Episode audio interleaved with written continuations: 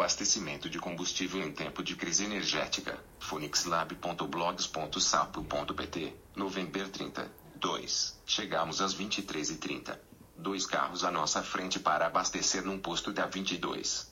Pensamos isto está a correr bem, vai ser rápido. Estranhamos, no entanto, quando vimos uma fila de pessoas junto à caixa. Um olhar mais atento permitiu-nos ver que nenhum dos carros, em cada uma das seis bombas, estava a abastecer. Intrigados, aproximamo-nos da caixa de pagamento, engrossando a fila. O sistema eletrônico tinha bloqueado as bombas e aguardava-se que fosse reposto. Por que aqui isto aconteceu? Perguntam vocês. Ingenuidade, problema informático ou azelice? Chamado supervisor do posto de abastecimento, o problema persistia e depressa se percebeu que era azelice.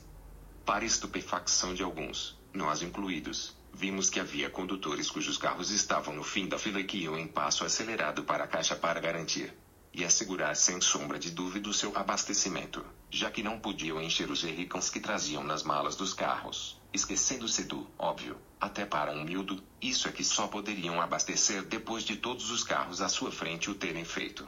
Ainda não se ultrapassa nas bombas de gasolina. Foi a confusão geral. A zelice de quem? Do chico espertismo serúdio de alguns condutores ou do funcionário de serviço que aceitava o pagamento de qualquer um, independentemente do lugar que ocupava na fila. Ajuize por si, caro leitor. Este episódio levou-nos a refletir sobre a falta de nexo do que estava a acontecer. Seria uma questão de falta de escola.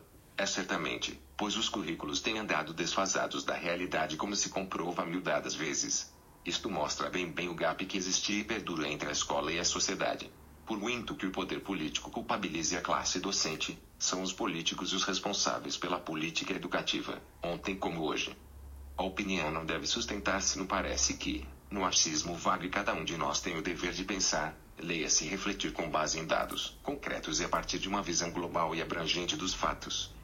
Preocupa-nos que os jovens não sejam ensinados e que as delícias se repita ciclicamente sem que as instituições e as políticas que as norteiam respondam a estas urgências absolutamente estúpido e caricato. Nada justificava aquilo que estávamos a experienciar. Em circunstâncias normais, em cinco minutos teríamos abastecido.